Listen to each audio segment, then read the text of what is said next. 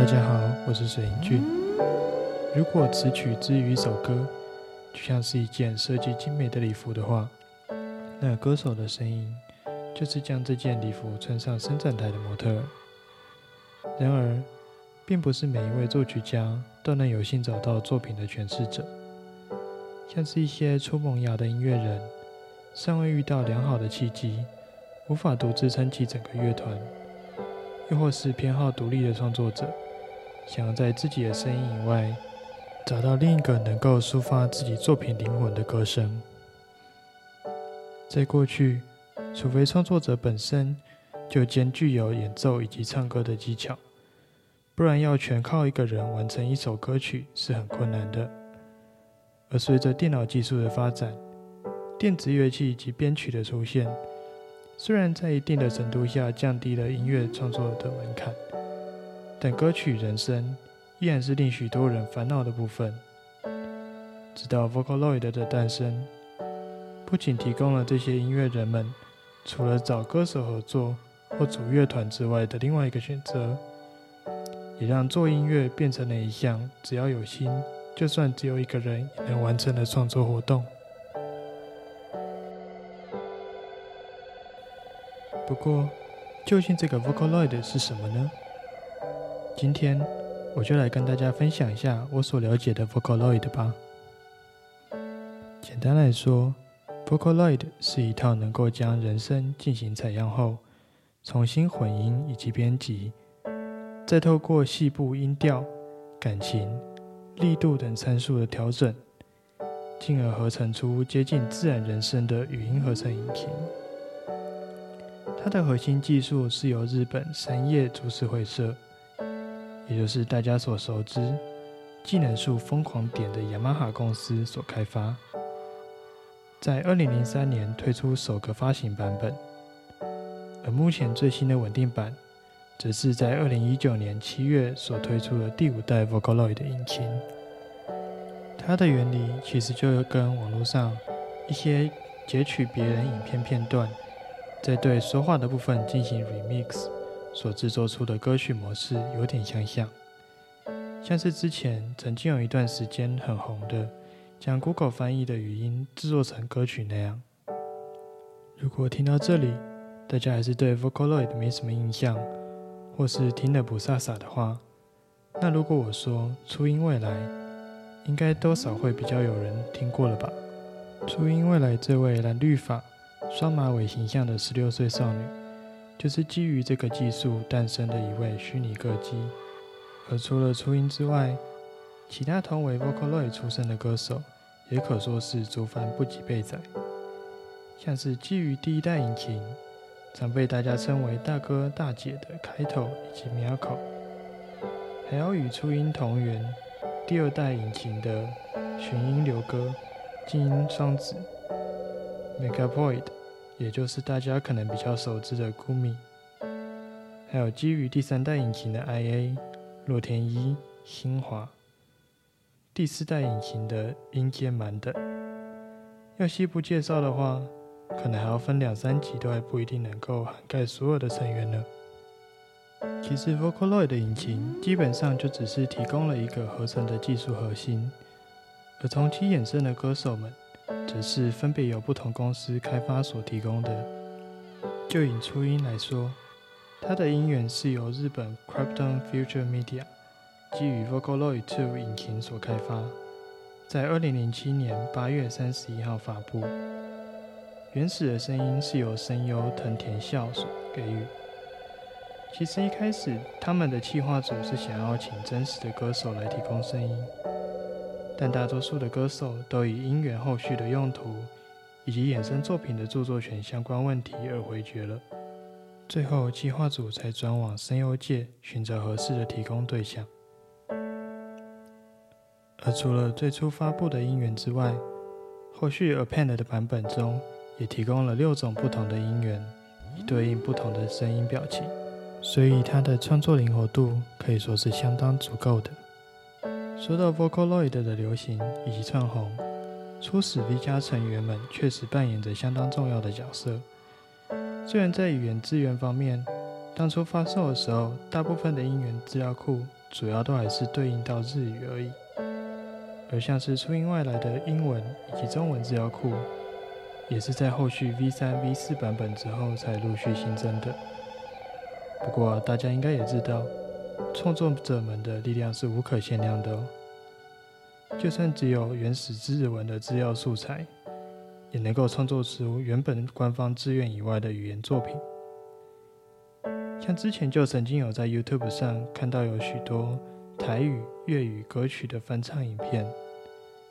另外还有造就初音拿着大葱形象的甩葱歌，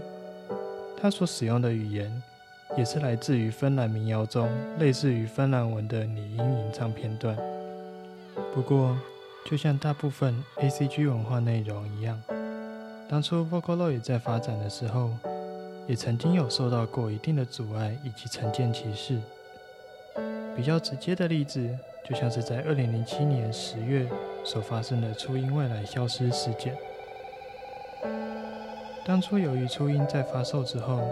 在短时间内便窜红成为网络新焦点，因而引起电视媒体的注意。而当时日本 TBS 电视台。就借着电视节目时段对 Crafton 公司进行采访，并对初音未来进行介绍。但一切的导火线也是起源于此。由于当时社会对于 ACG 相关文化的接受度还不高，因此电视台的节目制作组也借着这段访谈，将初音的爆红以及 Vocaloid 的相关话题，塑造成另外一个御宅文化的疯狂偶像崇拜事件。那结果就可想而知了，就是引来许多粉丝以及支持者的言上，甚至于 c r y p t o n 方面的负责人，有初音未来之父之称的伊藤博之，也为此次受访而出面道歉。但电视台方面却硬是不承认节目有任何不妥之处，此一事件也在相关的社群间持续燃烧着。在同年的十月十七号。有网友发现，初音未来的所有资讯以及形象，突然在一夕间从日本的雅虎以及 Google 等各大搜寻引擎中消失得无影无踪。而这些搜寻引擎官方所提供的解释，也都被描述为技术问题所造成的暂时性错误。虽然这个所谓技术性问题，在十月二十一号之后都有陆续恢复。